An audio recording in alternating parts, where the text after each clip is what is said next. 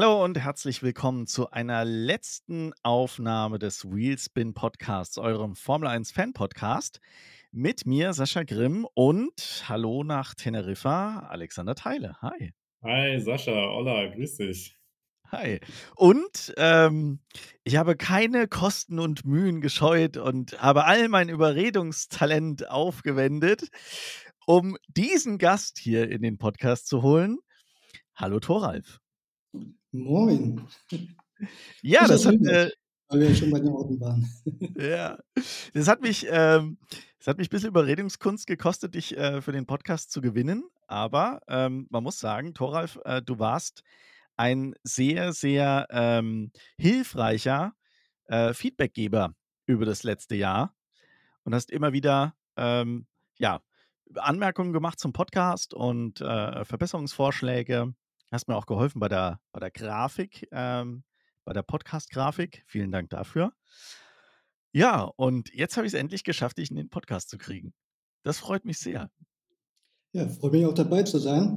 Äh, wenn ich höre, hier keine Kosten und Mühen gescheut, also überredet hast du mich, aber von den Kosten habe ich jetzt nichts gemerkt. Also kriegst, wenn du mal hier bei mir in der Ecke bist, gerne ein paar Bier. okay. Und wir haben viele verschiedene Biere hier in der Gegend. Und gewisse Dosen, was ja klar ist. Ja, natürlich. Das gibt es bei mir selbstverständlich immer. Ja. Ich bin der größte Red Bull-Abnehmer, den es auf dieser Welt Ja, gibt. ja, definitiv. ja, Thoralf, erzähl doch mal kurz ein bisschen was äh, über dich. Äh, wo kommst du her und wie kommst du zur Formel 1? Ja, wo komme ich her? Also wie gesagt, ich wohne in Lübeck. Ursprünglich komme ich aus Schwerin, ähm, aber jetzt schon seit Ewigkeit in Lübeck. Formel 1, ja, sagen wir es mal so, ich bin, glaube ich, von uns dreien derjenige, der am längsten schon Formel 1 guckt. ähm, und ähm, beruflich, ähm, hast du ja, glaube ich, schon gesagt, bin ich selbstständig. Nee, hat es nicht gesagt, das war das Vorgespräch. äh, bin ich Mediendesigner, also Web, Print, Branding, so die Geschichten. Und ja, wie gesagt, ähm, Formel 1 so über RTL und so die Geschichten. Damals teilweise noch Eurosport. Dann halt irgendwann, um die Werbepausen zu überbrücken, dann mal so ein bisschen geguckt, wo kann man das vielleicht noch übers Netz gucken, dass man da die Pausen überspringt. Bin dann da irgendwie bei Sky UK auch gelandet, äh, wo ich jetzt dann halt mit F1 TV äh, seit dem Start, dass es das gibt, habe ich eigentlich immer dann auch den englischen Kanal, weil das ist für mich dann noch die beste Qualität eigentlich, was so die Übertragung angeht. Und ähm, wie bist du zur Formel 1 grundsätzlich gekommen? Hat das, äh, hast du in der Familie irgendwen gehabt, der Formel 1 geschaut hat? Oder war das einfach Also so damals ein hat eigentlich mehr oder weniger die ganze Familie geschaut. Mittlerweile bin ich der Einzige, der es noch schaut. Ne, Also mein Vater hat noch mit am längsten durchgehalten, aber seitdem RTL da raus ist, ähm, war das dann auch kein Thema mehr. Und die Alternativen in Deutschland sind dann halt einfach nur noch Sky. Und ja, also ich bin froh, dass ich mein F1 TV-Abo habe. Das möchte ich auch behalten. da gibt Ja. es eigentlich keine Alternative wirklich für mich. Ja, geht mir ganz genauso. Ähm, erzähl mal was zu Lieblingsfahrer, Lieblingsteam. Wie sieht es da bei dir aus? Lieblingsfahrer, also ich sag mal so, man hat natürlich früher oder über, die Lauf, über den Lauf der Zeit hat man natürlich schon ähm, auch den deutschen Fahrern zugejubelt, aber gerade jetzt speziell so die letzten Jahre habe ich eigentlich viel mehr so, dass ich den Sport an sich einfach mag und nicht mehr jetzt so gewisse Fahrer jetzt absolut favorisiere. Ähm, deshalb könnte ich jetzt auch gar nicht sagen, dass ich ein, zwei, also aktueller Kader würde ich mal sagen, ähm, Lando Norris, Lewis Hamilton, Daniel Ricciardo, das wären so die drei, wo ich sagen würde, da würde es mich am meisten freuen, wenn die möglichst weit oben landen. Und vom Team, ähm, das ist eigentlich Red Bull, gar nicht mal unbedingt wegen den Fahrern und so, aber grundsätzlich auch so die Dynamik in dem Team und äh, größtenteils auch wegen Adrian Newey. Also was der an Autos gebaut hat über die Jahre, äh, das ist einfach genial, was der macht. Und das reizt mich einfach und deshalb finde ich da, würde ich bei Lieblingsteams sagen, Red Bull und an zweiter Stelle da vielleicht McLaren, jetzt wo die wieder nach vorne kommen, hoffentlich nächstes Jahr noch ein bisschen besser. Das wären so meine Favoriten. Sehr cool, I like. Ein weiterer Red Bull-Mitstreiter. Äh, wie war's denn mit Sebastian Vettel? Warst du, ähm, da 'n Vettel-Fan und, ähm, wie wie hast du dann die die Zeit erlebt, die er bei Ferrari war, nachdem er von Red Bull weg ist? Ja, also Vettel habe ich auf jeden Fall, äh, mit angefeuert also nicht angefeuert, ne, aber war auf jeden Fall, äh, in der Red Bull-Zeit ist er natürlich, äh, wunderbar hervorgestochen. Ähm, auch in der dominanten Phase, wo er da seine 4 Titel in Folge geholt hat. Ähm, bei Ferrari war dann so 'n bisschen ah, wurde schwierig, ne? Da hat man so 'n bisschen mitgelitten. Ähm, da gibt's ja jetzt hier einen in der Runde, der auch immer noch weiter mitleidet mit Ferrari. Und, ähm ja, also doch, auf jeden Fall finde ich schade, dass Vettel jetzt aufgehört hat. Ich finde es absolut verständlich, ne? Also, er hat jetzt in der in der Corona-Zeit irgendwo gemerkt, wo da die Prioritäten dann vielleicht doch eher liegen. Und dadurch, dass jetzt zum einen Ferrari ihm nicht mehr so die Perspektive gegeben hat, dann war mehr oder weniger Aston Martin so 'n Notnagel, wo du auch nicht mit voller Überzeugung da wahrscheinlich gefahren bist. Und grade, wo da dann auch keine Erfolge kamen, ähm, da war der Abstieg dann, glaube ich, schon relativ leicht. Gut, der wird sich jetzt am Anfang des Jahres auch gedacht haben: „Hm, wie wäre es, wenn ich den guten Aston Martin auch noch mal unterm unterm Hintern gehabt hätte?“ Aber ich denke, im Großen und Ganzen, da steht er zu seiner Entscheidung und da da fährt er ganz gut äh, ganz gut mit, glaube ich, ne? Ist 'n bisschen schade, dass wir jetzt nur noch einen Deutschen haben. Ähm, und der ist jetzt auch nicht mehr der Jüngste. Also, wer weiß, wie lange wir überhaupt noch Deutsche haben. Ich kenne auch Zeiten, wo wir mal 6, 7 Deutsche in der Formel 1 Ja. hatten. Mhm. Ähm, und teilweise ja auch noch 2 Grand Prix im Lande. Ähm, und letztendlich ist beides ziemlich unwahrscheinlich, dass das noch mal Leider, ja. zurückkommt. Was Ja. hast du von Mick Schumacher dann gehalten? Hast du gehofft, dass der oder hast du geglaubt, dass der sich in der Formel 1 halten kann? Oder glaubst du, ich dass sage er wieder zurückkommt? Gewisse Hoffnung oder was heißt Hoffnung? Also, du bist natürlich schon so 'n bisschen, ähm dass du den den Fahrern des eigenen Landes schon irgendwie so 'n bisschen äh, dass du da hoffst, dass die gut abschneiden, äh, um einfach das Thema Formel 1 in in Deutschland nach wie vor dennoch äh, 'n Thema dass es 'n Thema bleiben kann und nicht jetzt irgendwie wirklich zur Nischengeschichte wird, was es mittlerweile aber eigentlich geworden ist. Ähm, aber ja, also, er hat jetzt in der Formel 3 und in der Formel 2 jetzt auch nicht so sehr überzeugt. Da braucht er auch mehrere Anläufe. Und das hat sich dann irgendwo in seinen 2 Jahren in der Formel 1 auch gezeigt. Ich meine, das 1. Jahr, da hat er jetzt wirklich schlechte Karten gehabt, weil da sind sie ja quasi mit dem Vorjahresauto gefahren. Teamkollege war Mazepin, da hast du auch nichts reißen können. Ähm, als er dann gegen, äh, Magnussen teilweise ganz gute Formen mal gezeigt hat, aber meistens dann doch, äh, ziemlich schlecht dagegen aussah, da hat man schon gemerkt: „Okay, vielleicht ist da doch nicht so das Talent drin, was man sich erhoffen würde.“ Und da war's dann schon irgendwo zu erwarten dass da vielleicht nicht so die ganz große Formel-1-Karriere da kommen wird, ne? Und grade wenn man jetzt sieht, ähm, dass Magnussen ja dann auch nicht unbedingt der Überflieger ist. Weil der hat jetzt Hülkenberg bekommen und wurde von dem jetzt gebügelt. Äh, wenn man das dann auf auf Mick Schumacher wieder zurückrechnet, äh, dann sieht die Leistung vielleicht noch mal 'n bisschen schlechter aus, ne? Also, der wird ja jetzt nächstes Jahr bei Alpine in der WEC fahren.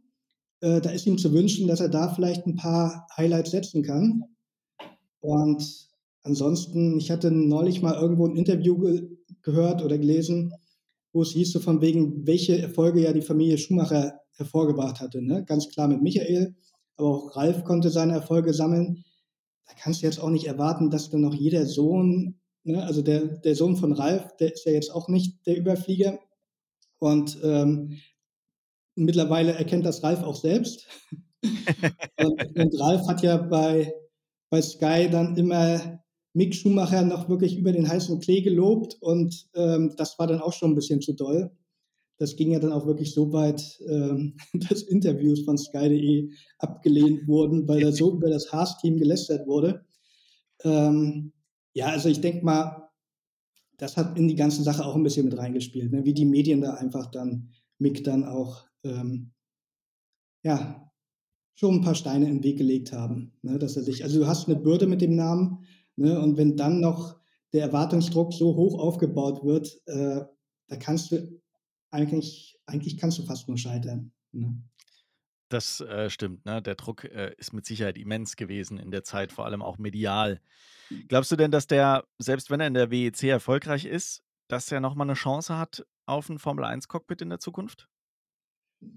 Also du hast natürlich Fahrer, die zurückgekommen sind, aber wenn du jetzt siehst, ich glaube, wir haben seit Ewigkeiten das erste Mal, dass sich wirklich der komplette Fahrerkader von einem Jahr auf das nächste Jahr nicht verändert. Das ist eigentlich so ein Zeichen dafür, dass die Teams gar nicht mehr unbedingt so sehr auf die äh, Junioren setzen, sondern vielmehr auf Kontinuität. Ähm, und wenn du dann Fahrer bist, der aber nicht völlig überzeugen konnte und wo ja trotzdem immer noch weiterer Nachwuchs aus den, aus den Junior-Serien kommt, ich meine, da wird Alex wahrscheinlich ein paar mehr Worte zu sagen können, aber wenn du dann nur auf deinen Namen, also ich glaube, es ist schwierig. Es wäre ihm zu wünschen, aber ich könnte mir vorstellen, dass dann eher wenn da noch Nachwuchs kommt, äh, dann vielleicht ein anderer Deutscher da noch eher ein Cockpit kriegen wird, als es Big der Fall sein dürfte. Ja, also ich glaube, ich glaube, er müsste schon eine dominante Saison aller Verstappen jetzt wirklich hinlegen, damit er eine, ne, eine, nochmal eine Chance bekommen würde. Und äh, das sehe ich nicht. Also dafür ist halt die WEC auch ganz anders gestrickt und dazu muss er sich ja auch erstmal da an die Serie gewöhnen. Also das sehe ich auch nicht. So bin ich ganz bei dir. Ja, das, also da kann ich euch beiden nur zustimmen. Ich glaube auch, dass das für ihn einfach jetzt äh, das war, ja, dass der Zug abgefahren ist. Außer er hat noch irgendwie einen, einen Förderer wie Toto Wolf, wenn der vielleicht irgendwie bei Williams da äh, seine Finger mit im Spiel hat und eine Chance sieht, dann vielleicht kann er den dann nochmal platzieren. Aber ganz ehrlich, ich glaube, dass es da genug Tests gegeben hat und die genug Übersicht haben über die Leistungen von Mick Schumacher und dass das am Ende einfach nicht reicht, um sich gegen die Konkurrenz da zu behaupten. Ne? Ja, aber gut. Ja in der Tür. Aber trotzdem wurde jetzt äh, Sargent verlängert, der jetzt auch nicht unbedingt so sehr überzeugt hat. Ich kann es natürlich verstehen, beziehungsweise finde gut, dass ein Rookie ein zweites Jahr bekommt. Und er hat sich ja gerade zum Ende der Saison auch durchaus verbessert, weil dieses so von wegen, wir geben einem Rookie nur ein, halb, äh, nur ein Jahr die Chance ist dann auch ein bisschen schwierig. Aber Sargent ist jetzt auch nicht unbedingt durch große Erfolge in den Junior-Serien aufgefallen. Der hat seinen, seinen Platz da wahrscheinlich auch ein bisschen äh, durch Vitamin B bekommen. Und ähm, ja, und Mick Schumacher hat den Namen, der hat eigentlich die Connections und trotzdem wurde er nicht genommen. Das ist eigentlich schon ein klares Zeichen dafür, dass es wirklich schwierig werden könnte, ihn nochmal wieder in der Formel 1 zu sehen. Ja, glaube ich auch. Aber mit Sargent hast du schon ein gutes Stichwort gegeben. Wir wollen uns nämlich heute im Podcast mal so ein bisschen damit beschäftigen, dass wir einen Rückblick wagen, mal gucken, was war gut, was war schlecht, dass wir uns auch mal anschauen, welcher Fahrer hat vielleicht äh, gut und welcher besonders schlecht performt und welches Team. Aber bevor wir da jetzt einsteigen, gibt es noch zwei Sachen, die ich gerne mit euch im, im Vorfeld besprechen würde. Eine schöne und eine etwas unschöne Geschichte. Fangen wir mit der schönen Geschichte an. Die schöne Geschichte ist nämlich, dass äh, heute über das Manager-Magazin die Bestätigung mehr oder weniger kam, dass Audi an seinen Plänen in die Formel 1 einzusteigen festhalten wird. Also, wir waren ja in den, in den vergangenen äh, Podcast-Folgen, äh, haben wir ja schon darüber gesprochen, dass es da im, im Hintergrund Diskussionen gibt, ob man sich das denn in der aktuellen wirtschaftlichen Lage und bei der aktuellen schwierigen Situation, die sich im ganzen VW-Konzern zeigt, das überhaupt zutraut oder zutrauen möchte, in die Formel 1 einzusteigen. Aber jetzt scheint es wohl so zu sein. Man hat das bestätigt. Man will da auch nicht mehr zurückrudern. Vielleicht kann man auch nicht mehr zurückrudern, je nachdem, wie die Verträge da gestrickt sind. Aber Audi wird kommen. Was sagt ihr dazu? Was haltet ihr davon? Habt ihr geglaubt, dass Audi wirklich einen Rückzieher macht? Toral, fang du mal an. Oh, ich schon wieder. Nein, also ich finde es durchaus positiv. Und ähm, letztendlich war das ja, glaube ich, durch diese 100 Tage, wo es da so ein Stillschweigen, so ein internes gab, wo da quasi nicht bestätigt werden konnte von dem neuen Chef, äh, ob sie nun an den Plänen festhalten oder nicht. Das ging natürlich dann durch die Medien, da wurden wilde Spekulationen gemacht ob sie abspringen oder nicht. Letztendlich ist da nicht viel dran. Man hält an dem Plan fest. Finde ich auch vernünftig. Wie erfolgreich das dann wird, wird man sehen. Ich meine, die aktuelle Saison, da hat sich Alpha äh, Romeo bzw. Sauber nun wirklich nicht von der besten Seite gezeigt. Man entschuldigt das denn damit, okay, die planen halt im Hintergrund den Aufbau vom Audi-Team und so und äh, da sieht man dann drüber hinweg, wie die aktuelle Saison ist. Aber ja, es kann nur aufwärts gehen, sagen wir mal so. Alex, du hast ja, ich sag mal, interner sind es ja nicht, ne? Du bist ja äh, ganz, ganz weit weg von Audi, aber äh, du kennst den Konzern ja schon ein bisschen besser. Was sagst du? Glaubst du, man hätte das tatsächlich zurückgedreht? Hm, also, man hätte es halt zurückgedreht, wenn man geglaubt hätte, dass, äh, das mehr Geld verbrennt, als es reinbringt. Und da hat man, glaube ich, immer noch die Hoffnung, gerade in dieser, sage ich mal, sehr herausfordernden Zeit, dass man halt dadurch dann entsprechend, äh, Geld reinholen kann in den Konzern und deswegen, äh, aufgrund der Business Cases, die ja auch die anderen Teams hatten auch die anderen Werksteams, hat man, glaube ich, dann auch, sage ich mal, die letzten Skeptiker überzeugt, dass man an dem Projekt festhält. Also das ist, glaube ich, äh, wirklich ausschlaggebend. Also wäre das jetzt ne, in einer anderen Phase gewesen, äh, als es noch kein Budget Cup gab, dann wären sie definitiv ausgestiegen. Also da bin ich mir ziemlich sicher, gerade weil man natürlich auch immer aufpassen muss, wie man diese Themen kommuniziert, wenn es dann um äh, sonst um ne, Einstellungen geht, äh, Gehälter und so weiter. Das ist halt natürlich immer ein sehr sensibles Thema. Und äh, deswegen, also ich finde es natürlich super. Also einmal, äh, weil ich ja auch Teil vom Konzern bin und äh, weil ich es natürlich super finde, dass ein deutsches Team da einsteigt und dann halt wirklich mal ein deutsches Team ist, ne? weil Mercedes, äh, wissen wir auch schon alle, ja, okay, ist Mercedes, Mercedes kommt aus Deutschland, aber da wird ja auch das meiste in England gemacht und äh, deswegen wird das ja auch nie so als richtiges deutsches Team anerkannt, muss man auch fairerweise sagen. Ne? Und dann hat man auch noch zwei englische Fahrer. Also das ne, äh, ist dann auch wieder so äh, English National Team like. Aber deswegen hoffe ich einfach, dass dann Audi so ein bisschen noch einen Schub bringt. Und ja, man kann schon sagen, also wir, äh, Toraf hat es auch angesprochen, es ist schon so ein bisschen vielleicht so äh, gerade für die nächsten Jahre so eigentlich die letzte Hoffnung, dass man noch irgendwie mal schafft, ein, ja, ich will jetzt auch nicht von einem Boom sprechen, aber dass man vielleicht mal wieder schafft, durch dann eine gewisse Aufmerksamkeit auch eine, eine Begeisterung zu erwecken und dann vielleicht durch die Sponsoren etc. es dann auch nochmal schafft, vielleicht äh, ein Rennen nach Deutschland zu bringen. Also das ist so meine, meine Hoffnung, die ich damit verbinde. Ja, da, da muss ich auch sagen, das ist natürlich auch so ein bisschen meine Hoffnung, aber ist die Frage, wie realistisch das ist. Aber Mhm. wenn natürlich Mercedes und Audi sich da vielleicht zusammentun und sagen: „Hey Mensch, wir sind 2 große deutsche Marken. Jetzt müssen wir auch irgendwie Mhm. gucken, dass da 'n Formel 1 Grand Prix in Deutschland stattfindet.“ Vielleicht schafft man es dann ähnlich wie Red Bull da etwas, äh, auf die Beine zu stellen und uns in Deutschland noch mal 'nen Grand Prix zu schenken. Das wäre uns allen zu wünschen. Ansonsten glaube ich tatsächlich, dass es da irgendwo im Hintergrund vertraglich auch, ähm, Dinge gegeben hat, die es Audi recht schwierig gemacht hätten, ähm, da zurückzurudern. Ich glaube, die hätten jemanden als Alternative präsentieren müssen und das ist gerade, glaube ich, echt schwierig. Ich denke, Andretti, der, äh, will natürlich in die Formel 1, aber der ist, äh, nicht daran interessiert, ein bestehendes Team zu übernehmen. Ich glaube, der will wirklich ein eigenes Team aufbauen. Von daher glaube ich, wäre der nicht in Frage gekommen und ansonsten obwohl momentan viele in die Formel 1 investieren, ne, wie wir das ja auch von Alpine kennen, ähm, und auch Aston Martin, die ja jetzt einen 'nen Investor gefunden haben, glaube ich trotzdem nicht, dass es jemanden gibt, der ein komplettes Team wie Sauber gerade jetzt mit der Performance, die die zeigen, einfach so übernehmen würde.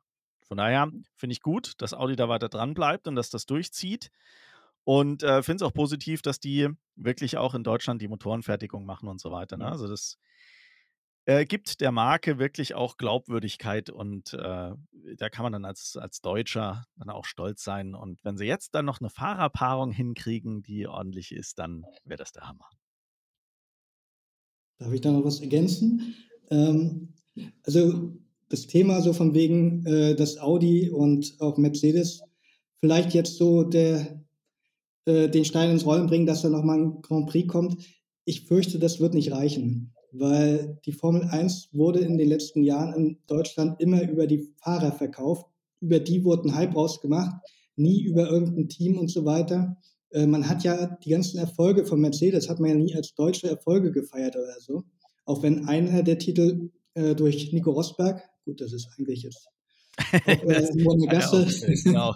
Nein, aber ähm, es ging immer über die Fahrer, über, über Schumi, über Vettel.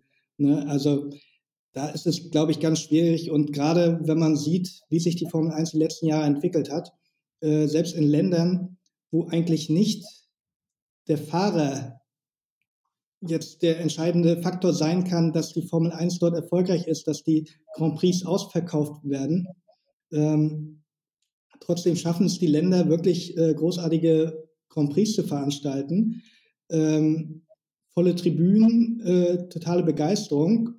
Und in Deutschland hast du das die letzten Jahre nicht mehr hinbekommen.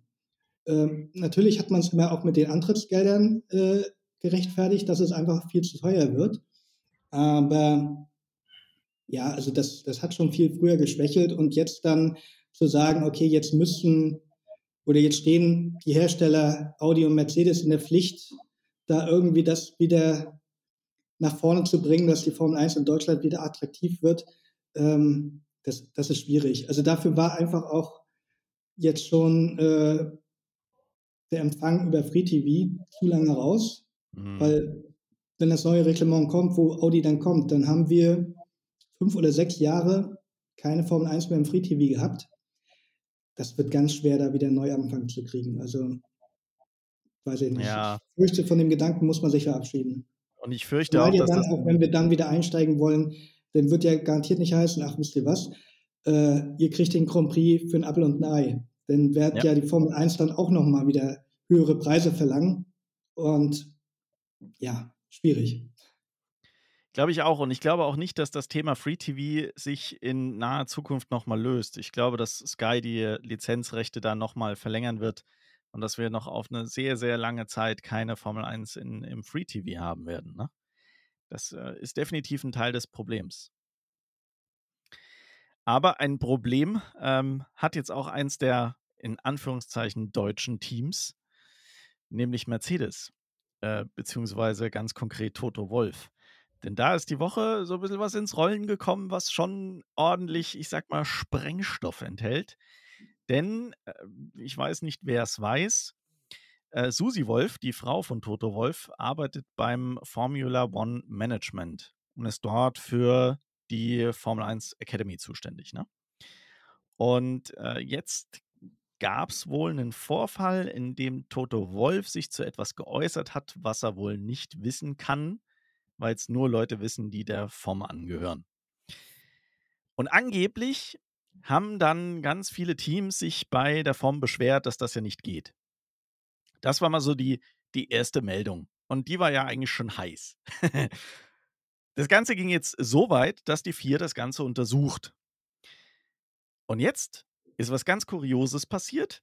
Jetzt sind nämlich die Formel 1-Teams hingegangen und haben alle Statements rausgegeben, dass sie niemanden angeschwärzt haben. Also, dass die Beschwerden nicht von den Teams kommen können. Und jetzt ist natürlich die Frage, warum die FIA dann eine Untersuchung einleitet. Was haltet ihr denn von dieser Geschichte? Glaubt ihr, da ist was dran oder ist das jetzt so, um irgendwie das, das, die, die Winterpause zu füllen und da irgendwas herbeizureden, was ganz brisant ist? Alex, fang du mal an. Ja, also man muss natürlich sagen, alleine durch diese Nähe und diese Konstellation äh, kann da schon was Wahres dran sein. Es ist natürlich jetzt von ne, außen und als Fan super schwierig, da irgendwas ne, zu bewerten, weil man das auch ja nur das liest, äh, was man irgendwie zu Gesicht bekommt ist es natürlich echt kurios, dass dann halt alle anderen neuen Teams äh, so ein gleiches Statement ähm, ja, ne, ähm, veröffentlichen, so nach dem Motto, ja, das haben wir, haben wir uns kurz abgestimmt, ne, wir machen das jetzt so. Also ne, entweder, dass sie halt direkt sagen, ja, okay, ne, es soll jetzt keiner zu uns kommen, oder sie wissen halt mehr und sagen, haben aber ein Commitment und sagen, ja, ne, äh, wir machen das alle und wir wissen ganz genau, dass wir, äh, dass wir hier, dass einer das geleakt hat oder irgendwie gemeinschaftlich sogar geleakt haben. Ne? Also es ist halt super schwierig zu sagen, aber es ist auf jeden Fall mal wieder eine Story, die eigentlich die Formel 1 nicht braucht. Äh, und das, das ist auch ein, also das ist auch das falsche Thema, um für Aufmerksamkeit zu sorgen in der Winterpause, finde ich. Also, ne, da sollte man lieber dann sollte man lieber sich wieder mit neuen Regeln oder was weiß ich auseinandersetzen. Aber so eine Story mit ne, Betrugsvorwürfe und äh, dann wieder Untersuchungsausschuss und so weiter, das ist ja, das hat halt wieder diese politischen Dimensionen, ne, die man eigentlich ja bei der Formel 1 nicht so braucht, gerade jetzt aus Fansicht auch. Ne? Also, ja. ja, sehe ich genauso.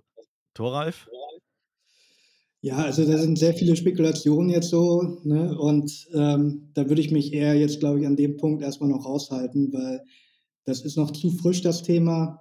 Und irgendwie gefühlt auch so, wir haben jetzt nichts vom Fahrermarkt, da ist alles geklärt, also müssen wir die Winterpause mit anderen Themen vollkriegen. Also schauen wir mal ab, wie sich das entwickelt die nächsten Wochen. Aber ja, also ist natürlich schwierig, ne? Also wenn, wenn du als Teamboss äh, involviert bist, da alle möglichen Sachen äh, zu hören bekommst äh, und dann eine Frau hast, die an anderer Stelle sehr involviert ist. Ähm, ja, das weiß nicht. Ich würde mich da jetzt nicht so zu veräußern. Ich glaube, da ist auch sehr viel heiße Luft und wahrscheinlich ist am Ende da gar nicht so viel dran. Ja, ich meine, klar, dass die zu Hause irgendwie so über die Formel 1 sprechen, ne? Und auch so was, ne? Machen, machen wir ja alle. Äh, meine Frau kommt abends nach Hause und dann frage ich, na Schatz, wie war, wie war dein Tag? Was, was gab's so, ne? Äh, das wird dort genauso passieren. Aber ich glaube auch nicht, dass da so wirklich krasse Internas ausgetauscht werden. Und selbst wenn, ja, glaube ich, dass Toto Wolf schlau genug ist, um die Klappe zu halten äh, und nichts daraus zu lassen, ne? Jetzt, naja, das war ja gerade nicht, oder? War das, ja, genau. angeblich angeblich war es nicht der Fall, ja. Und in dem Zuge hat man jetzt auch noch äh, gesagt, naja, also dieses, äh, dieses Thema mit ähm, Red Bull und dem Überschreiten des Budget Caps, das hätte wohl auch Toto Wolf geleakt, äh, obwohl die FIA die Untersuchung da noch gar nicht offiziell abgeschlossen hatte. Also, wenn da was dran ist, finde ich es krass aber ich kann es mir nicht vorstellen. Für mich spricht auch äh, dagegen, dass da was dran ist, dass äh, Christian Horner sofort in die Bresche gesprungen ist für Toto Wolf.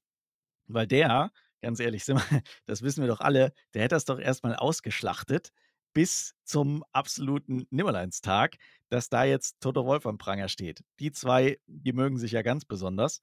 Von daher glaube ich tatsächlich, dass da wenig dran ist. Und es wird dann natürlich interessant, weil dann kommt natürlich die nächste Frage, warum äh, hat die FIA dann überhaupt eine Untersuchung eingeleitet? Wenn da das, was die Teams sagen, stimmt und keiner Toto Wolf da angeschwärzt hat, dann stellt sich ja die Frage, warum macht man da eine Untersuchung? Und wer hat das ganze Thema überhaupt aufgebracht? Ne? Also das wird schon noch, äh, wird noch eine heiße Geschichte, die wir im, im Winter jetzt durchaus wahrscheinlich noch verfolgen können. Aber ja, ich gebe euch recht, das ist wahrscheinlich einfach nur dem geschuldet, dass man sonst nichts hat, über das man gerade reden kann. Ne? Ja. Schade.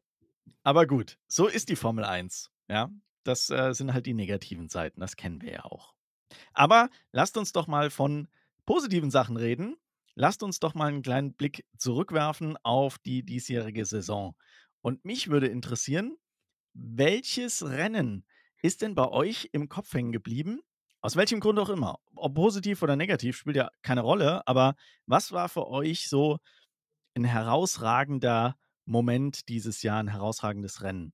Fangen wir vielleicht diesmal bei Thoralf an.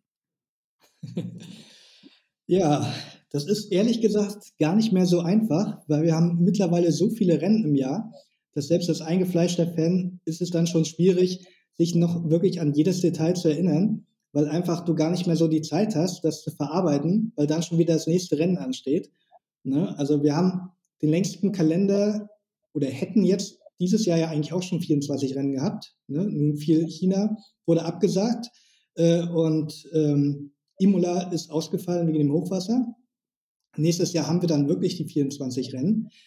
Und innerhalb dieser 24 Rennen hast du dann teilweise halt noch mehrere Tripleheader dabei äh, wo dann quasi der letzte Grand Prix noch gar nicht verarbeitet ist und du eigentlich schon den nächsten Grand Prix analysieren musst, der dann, der dann auf dem Plan steht. Und dementsprechend ist es natürlich dann auch für den Fan irgendwann eine schiere Masse, was man alles sehen will und teilweise schon muss, äh, weil man es ja auch nicht verpassen will. Also das Argument so von wegen, ja, du musst ja nicht jeden Grand Prix sehen. Also wenn du, wenn du Formel 1-Fan bist, dann willst du auch jeden Grand Prix sehen, beziehungsweise willst auch jede Session dann mitnehmen.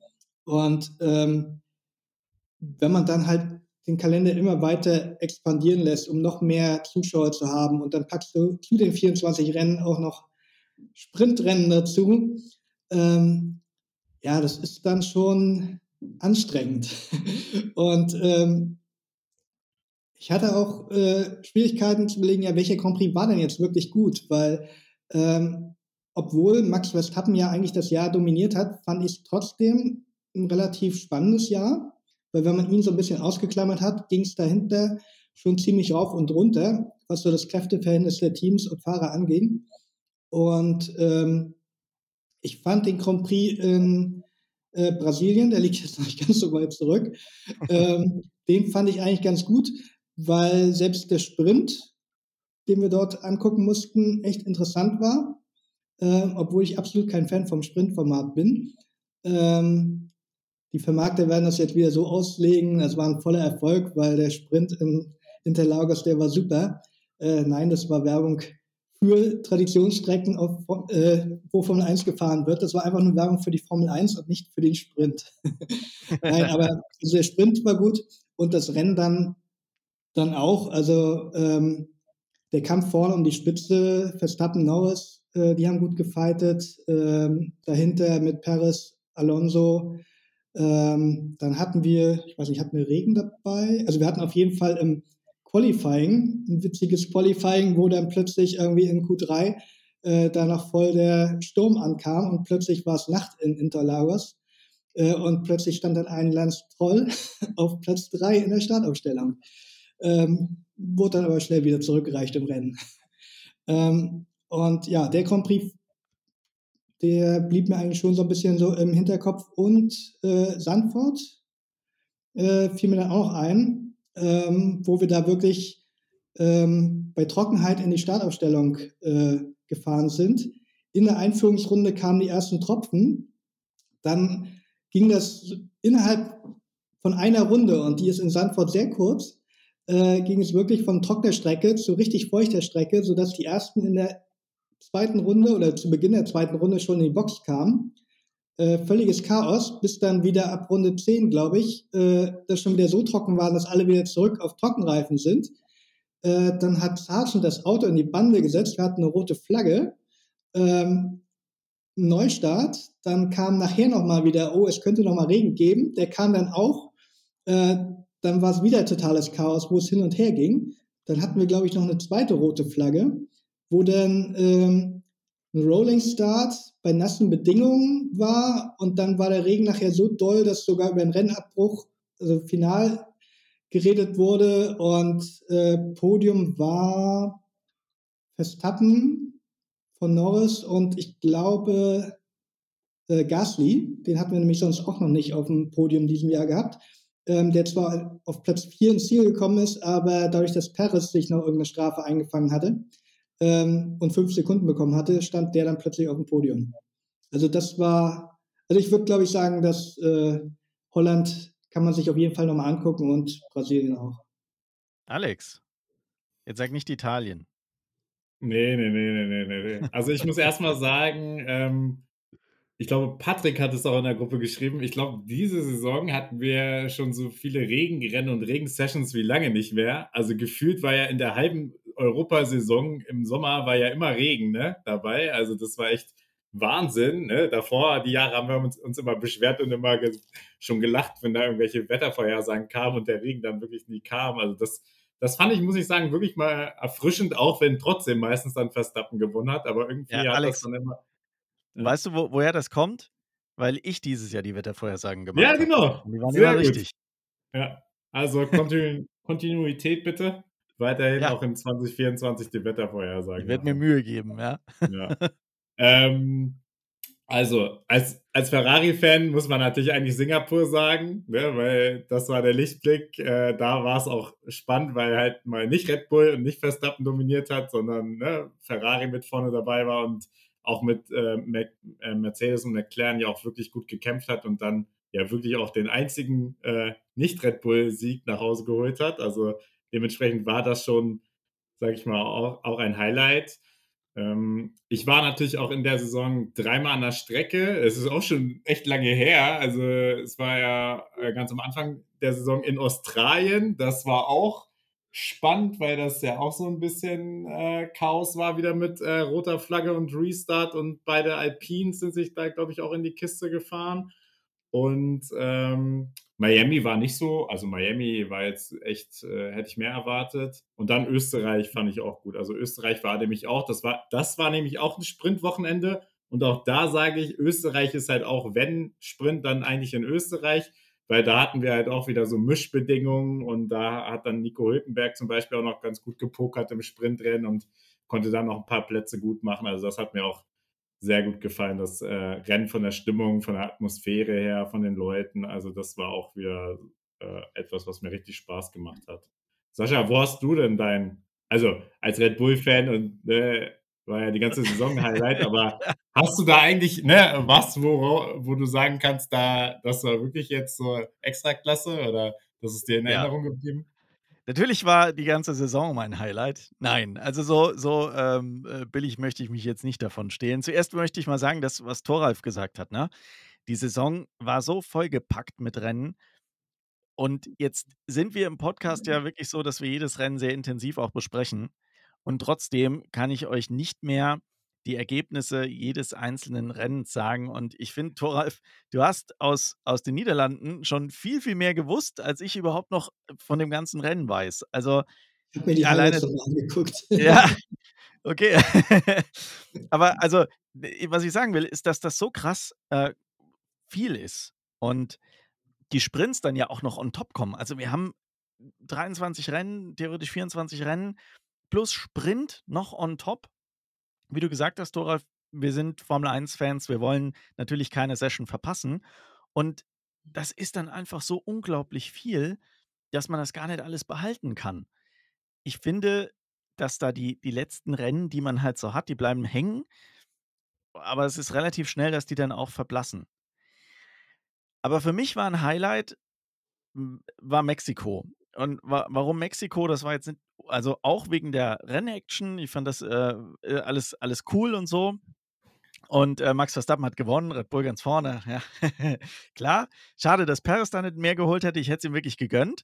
Aber äh, was ich so cool finde an äh, Mexiko ist einfach das Ganze drumrum. Also die Stimmung, die da herrscht, dass die dieses Baseballstadion haben, wo die dann durchfahren dass die äh, extra für Mexiko, es ist, jetzt korrigiert mich, wenn ich, wenn ich dann Quatsch erzähle, aber soweit äh, ich das jetzt noch im Kopf habe, ist das einzige Rennen, für das die Formel 1-Hymne in einer speziellen Version gespielt wird.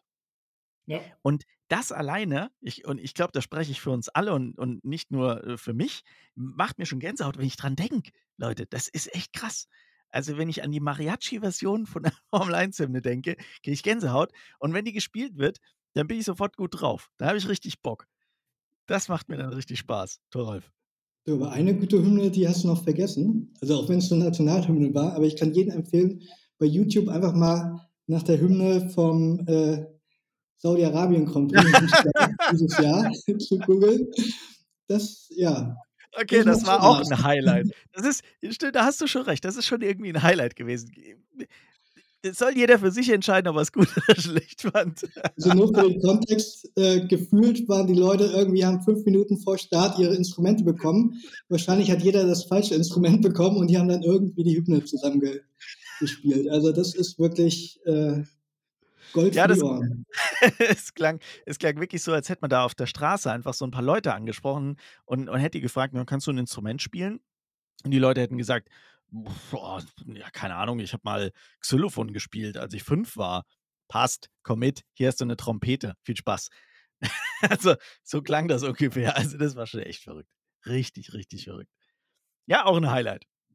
Aber ansonsten gab es meines Wissens nach äh, keine, keine musikalischen Highlights. Ähm, wie gesagt, die Formel 1-Hymne da mega cool. Und das macht für mich dann den Mexiko Grand Prix dann auch aus. Die Stimmung, die Musik, wie das Ganze aufgebaut ist, sehr emotional aufgeladen. Dann auch Mexikaner, ja sowieso sehr, ähm, äh, sehr, ja, emotionsgeladene äh, Leute.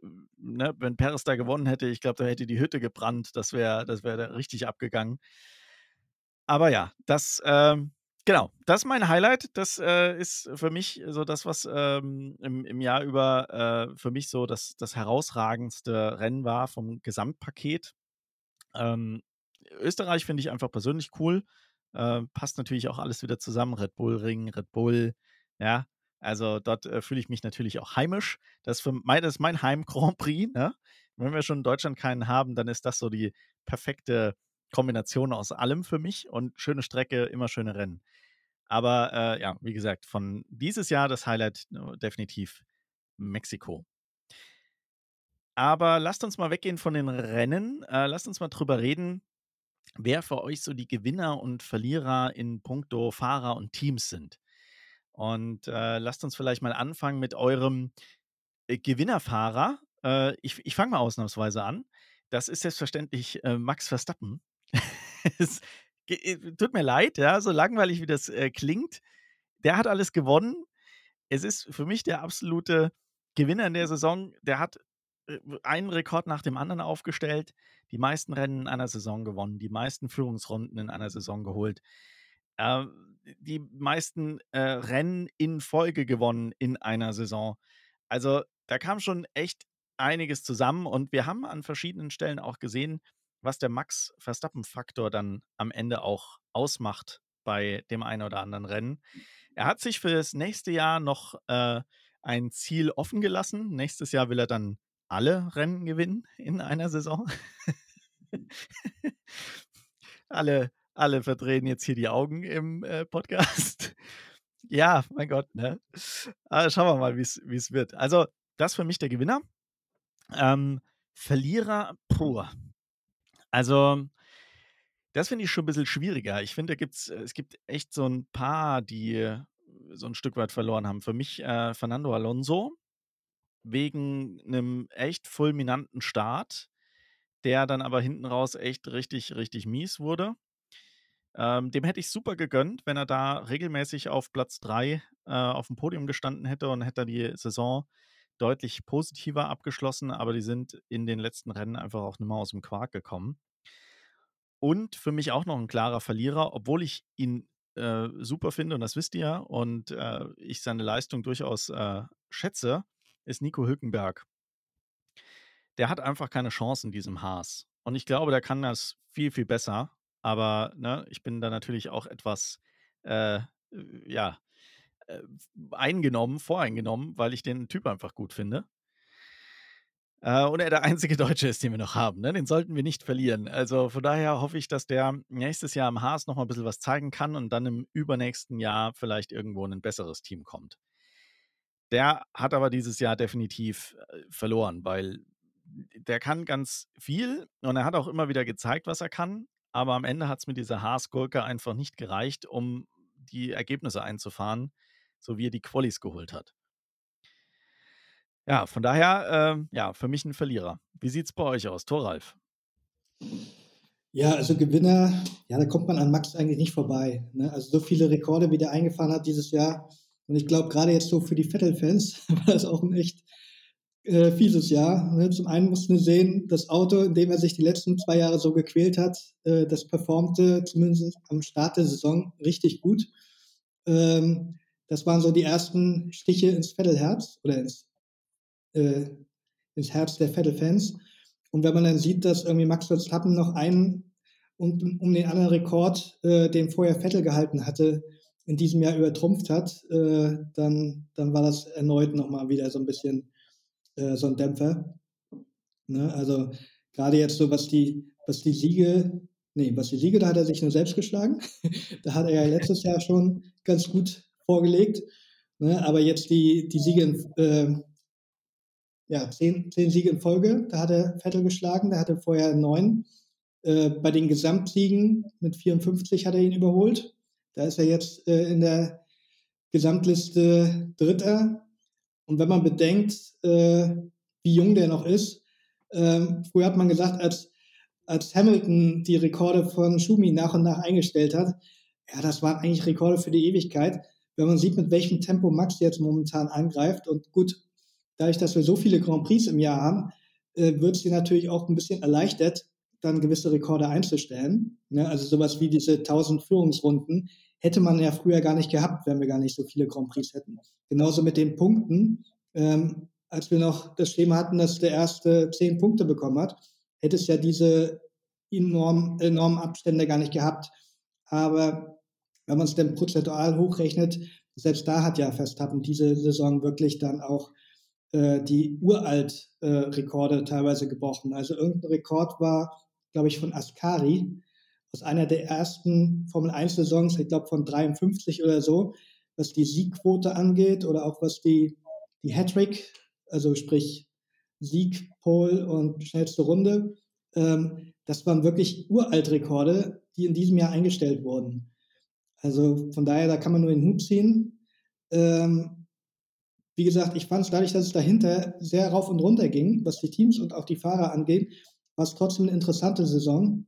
Aber äh, wenn man jetzt den Fahrer des Jahres, da kommt man an Max einfach nicht vorbei. Ne?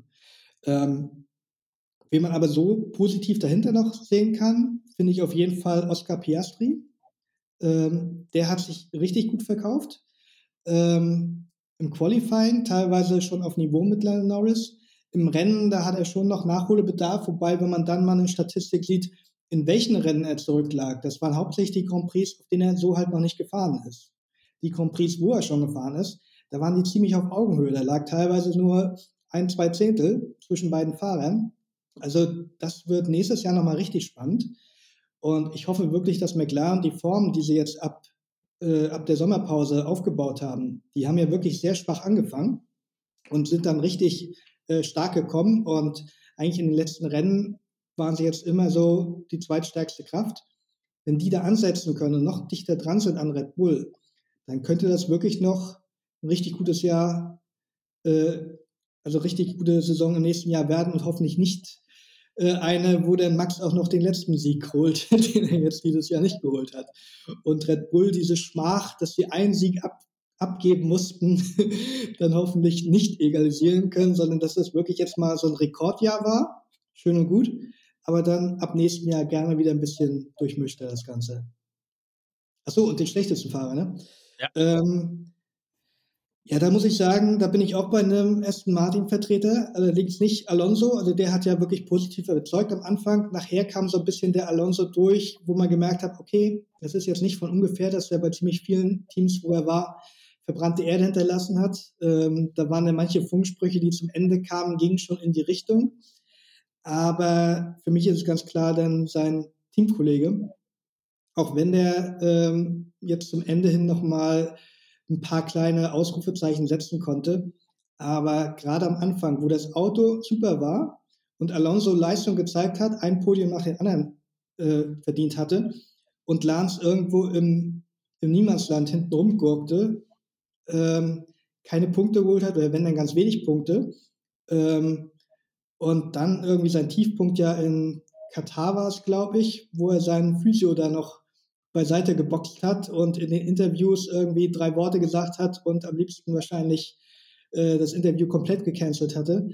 Ähm, da wurden dann schon wieder die Stimmen laut, so von wegen, warum fährst du dann eigentlich noch? Ne? Ist es, und dann ist das halt die Frage, er scheint das ja irgendwie gefühlt, oder zumindest kommt so rüber, gefühlt schon seit Jahren eigentlich keinen Spaß mehr dran zu haben.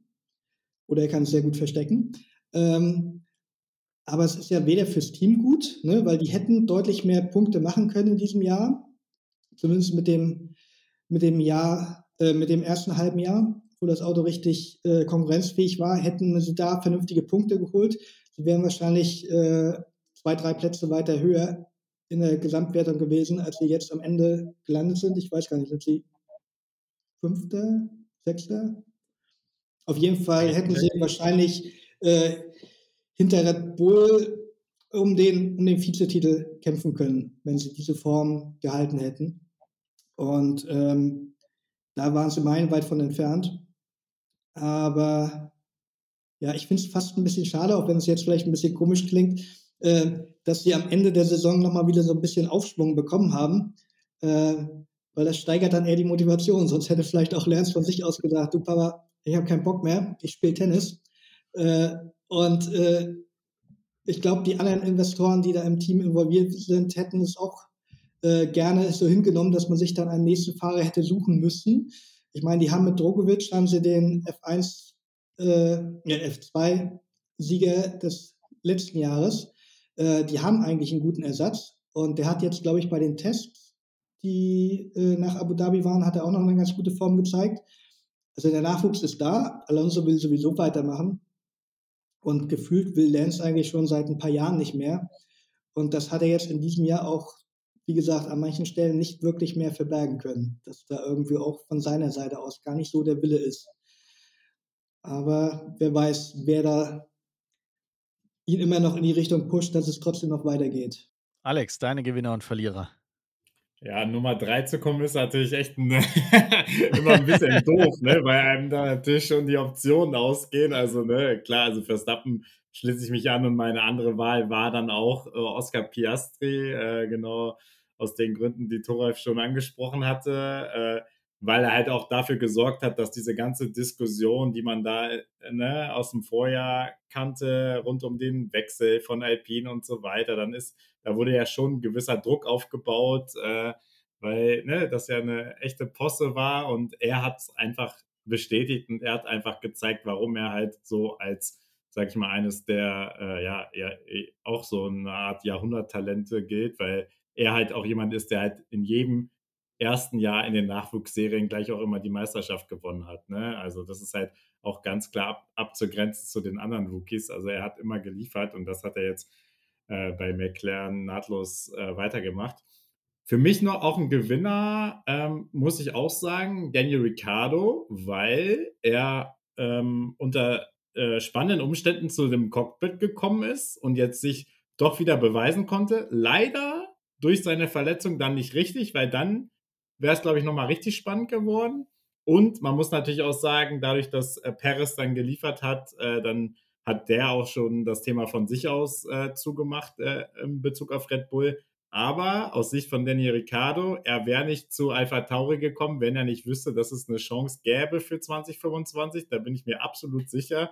Man wird ihm da ganz klar die Option aufgezeigt haben und das wird jetzt 2024 ein spannendes Schaulaufen, wer dann eventuell 2025 neben Verstappen sitzt, weil da, also da sehe ich auf jeden Fall eigentlich Paris nicht in 2025. Deswegen bin ich da sehr gespannt. Verlierer für mich ähm, auch ein Valtteri Bottas, weil ich so das Gefühl habe, der hat komplett die äh, auch so ein bisschen die Lust verloren und äh, kümmert sich nur um alles andere so nebenbei. Äh, macht, erstellt schöne Kalender, macht schöne Bilder und äh, ja, fährt mit seiner Freundin viel Fahrrad, weil sie halt ne, da Radsportlerin ist und so und lässt sich Fukuhila wachsen und ne, sorgt für die lustigsten Trends und so weiter. Aber irgendwie, ne, also Formel 1 scheint ihm so komplett egal zu sein. Dann frage ich mich halt immer, okay, also wenn da halt diese Egaleinstellung ist, klar, er ist auch jetzt nicht beim richtigen Team, um da zu glänzen, aber da frage ich mich halt auch, okay, wann äh, kommt dann wirklich auch Audi, also spätestens 2025 und sagt dann einfach, hey, so, Leute, wir haben jetzt hier auch Einfluss, wir brauchen jetzt hier keinen lustlosen Fahrer mehr, sondern wir setzen jetzt auf neue Fahrer und äh, ja, schmeißen den dann raus, weil es ist auch so irgendwie, ja, es ist, das ist auch nichts mehr mit Bottas und da wird auch in 2024 nichts kommen. Also deswegen ja. ist halt ein krasser Abstieg auch so nach Mercedes, finde ich. Ja, das äh, da haben wir ja auch schon öfter im Podcast behandelt, dass wir das etwas traurig finden, wie Bottas da performt und dass er sich um alles kümmert, außer ums äh, Autorennen fahren. Spiegelt eure Meinung über die Fahrer sich auch so ein Stück weit in den Teams? Also welche Teams ihr da als Gewinner und Verlierer sieht, seht? Äh, ich muss sagen, bei mir ist es so, äh, dass ich tatsächlich da McLaren vor Red Bull noch als, als Sieger sehe oder als, als ähm, besonders positiv in dieser Saison, weil die eben diese krasse Veränderung und diesen, diesen krassen ähm, äh, ja, Nachholbedarf tatsächlich aufholen konnten. Und ja, streckenweise waren sie ja auf jeden Fall zweite Kraft. ähm, wie, wie quasi wie Phönix aus der Asche als hinter, hinterstes oder letztes Team dann plötzlich am Saisonende ganz vorne mit dabei sind. Also für mich da McLaren als, als äh, Gewinner dieses Jahr. Und beim Verliererteam, also das, das äh, wo ich sage, das hat am, mich am meisten enttäuscht, muss ich sagen, ganz klar Haas. Ja, ähnlich äh, wie, wie das Thema mit Nico Hülkenberg an sich sehe ich da auch äh, echte große Defizite beim Team. Das hat man beim Update gesehen. Ich glaube, das war das einzige Team, bei dem das Update überhaupt irgendwie gar nichts gebracht hat. Ne? Also bei, bei Williams war man gegen Ende der Saison immer mal wieder vorne mit dabei. Äh, gut, Alfa Romeo hat jetzt vielleicht nicht so sehr geglänzt, ähm, aber Alfa Tauri hat es jetzt zum Schluss auch nochmal hingekriegt, ab und zu mal so einen Glanzpunkt zu zeigen. Aber Haas hat ein Update gebracht, das einfach genauso schlecht ist wie das Auto ohne Update. Und ich finde, das ist ein absolutes Armutszeugnis. Wie dir sowas passieren kann als Formel 1-Team, das kann ich absolut nicht nachvollziehen. Das ist total verbranntes Geld. Finde ich sehr, sehr sinnlos, was die gemacht haben dieses Jahr. Wie steht es da bei euch? Alex, fang du mal an. Ja, also ich kann ja auch mal mit Verliererteam direkt anfangen. Also bei Haas stimme ich dir auf jeden Fall zu 100% zu. Äh, das ist auch für mich eigentlich die Enttäuschung der Saison. Ähm, so daneben, ich schwank halt so ein bisschen, weil es ist halt super schwer zu, ähm, zu sagen, was man da noch so als Verliererteam sieht, beziehungsweise wo man halt noch wirklich mehr erwartet hat. Also so, weißt du, weil Mercedes und Ferrari, also gerade bei den beiden hat man auch gedacht, nach 2022, äh, dass da jetzt auch irgendwie ein Schritt nach vorne geht und eigentlich bei beiden ging eher teilweise ein Schritt zurück so. Also deswegen, das sind für mich halt auch schon äh, Verlierer, wenn halt auch nicht äh, so deutlich wie Haas. Und alle anderen Teams finde ich so, äh, Alpha Tauri war auch schon, äh, ne, schon ordentliches Debakel. Also sind ja ja auch, ne, nur mit Mühe am Ende haben sie da noch ein paar Punkte eingefahren, aber sonst wären sie ja auch, äh, ne, also sonst waren sie ja zwischenzeitlich sogar hinter Haas, ne, in der Konstrukteurswertung, das darf man nicht vergessen. Und bei allen anderen Teams, also dazwischen und vorne, also das konnte man sowieso erwarten. Und äh, dazwischen, ja, also das ist halt so Alpine, keine Ahnung, da habe ich auch nicht mehr Erwartungen. Deswegen ja, ja, sehe ich gar nicht genau. mehr als Verlierer an, weil da erwarte ich auch nichts mehr. Also von genau. den 15 Jahresplänen, 20 Jahresplänen, mal schauen, was wieder im nächsten Jahr kommt, ne? Was uns ja, wieder Schönes präsentiert wird. Wenn man keine Erwartungshaltung an ein Team hat, dann kann man kann ein Team auch nicht ja, enttäuschen, ne? Genau. Und äh, auf der Gewinnerseite, also klar, ne, Red Bull ist natürlich auch ein Gewinner alleine, weil sie auch das erste Mal 1 und 2 geholt haben in der Fahrerwerden. Das darf man nicht vergessen.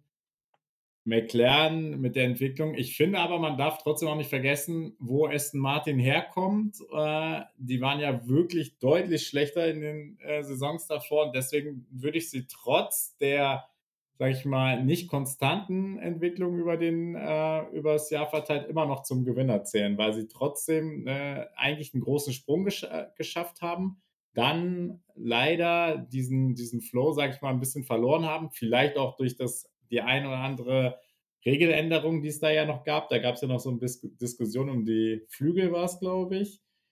Ähm, ob denen das so ein bisschen, äh, sage ich mal, auch den Einschnitt verpasst hat, aber zählen für mich trotzdem als Gewinner, weil es schon spannend ist, wenn, ne, Sascha, du hast es, glaube ich, vorhin angesprochen, wenn man schon von einer Enttäuschung spricht, dass Alonso dann nicht konstant aufs Podium fahren konnten. Und äh, wenn man weiß, wo Aston Martin herkommt mit Vettel und Streudel, die Jahre davor, dann war das ja auch hinten rumgurken. Also deswegen äh, zählen sich für mich schon als insofern als Gewinner, dass sie halt, äh, sag ich mal, wieder in aller Munde sind und da auch vorne mit reingerechnet werden.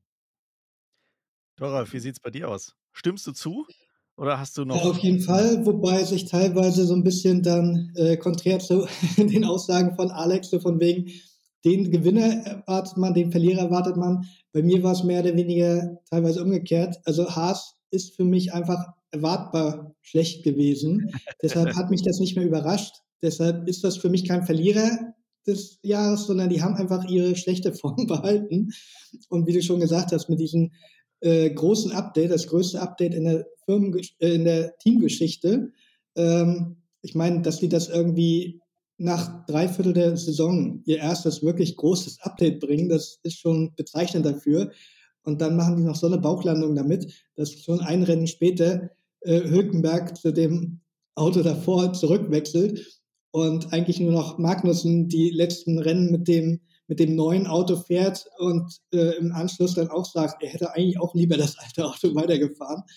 Ähm, das ist schon sehr bezeichnend. Ne? Und ähm, was ich, welches Team ich noch äh, schlecht fand, war irgendwie, ja, Alfa Romeo, die sind irgendwie, ja, man entschuldigt die schlechte Leistung mehr oder weniger damit, weil es kommt ja bald Audi, ne, und das ist jetzt gar nicht mehr so wichtig, was die machen, so nach dem Motto.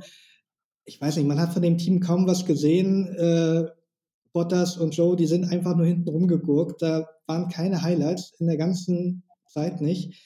Und das ist echt schon schade. Und naja, wie gesagt, es kann nur bergauf gehen, wenn man es mal so sieht. Ähm, aber man hofft natürlich, dass es jetzt nicht äh, 24, 25 noch genauso schlecht ist, dass sie dann wirklich ähm, den allerletzten Platz dann noch äh, ernten, den ja eigentlich noch Haas hat, aber äh, so weit waren die jetzt auch nicht davon entfernt, wirklich bis nach ganz hinten durchgereicht zu werden. Und das gönnt man dem Team wirklich nicht. Und ja, der Name Alpine fiel noch. Ähm, da ist halt wirklich so diese, diese Schere zwischen, was versprechen wir uns davon? Ich meine, die hatten, ich glaube, der Car-Launch von Alpine hat drei Stunden gedauert. Da wurden irgendwie zig verschiedene Autos in verschiedenen Lackierungen an verschiedenen Orten gezeigt. Dann wurden irgendwelche Botschafter noch ausgerufen mit Zinedine Zidane und so eine Geschichten und äh, Riesenprogramm für die Förderung äh, von diversen äh, Fahrerinnen, was ich auf jeden Fall gut finde, bis sie dann zum eigentlichen Auto kamen ähm, und äh, Versprechungen gemacht. Äh, ich meine, das Auto sah äh, interessant aus am Anfang, nicht so, so einheitsbrei wie die anderen. Äh, da waren ja sehr viele Red Bull-Kopien dann schon aus dem Vorjahr zu sehen. Ähm, aber dann haben sie ja noch in Spa die Führungsriege abgesägt dass sie da noch umstrukturiert haben. Und wirklich Highlights konnte man das ganze Jahr nicht setzen. Und wie Alex schon sagte, mit dem Fünfjahresplan, mit dem 100-Rennen-Plan und was sie nicht alles für Pläne ausrufen. Aber da kommt einfach nichts. Und mich wundert, also ich scheine eine starke Marketingabteilung zu haben, weil dann wurden ja auch noch neue Investoren äh, verkündet, ne, die da irgendwie übers Jahr hinzukamen. Und da frage ich mich auch echt, also ja, verkaufen können sie das Team, aber sie bringen halt nicht die Leistung, die sie anpreisen.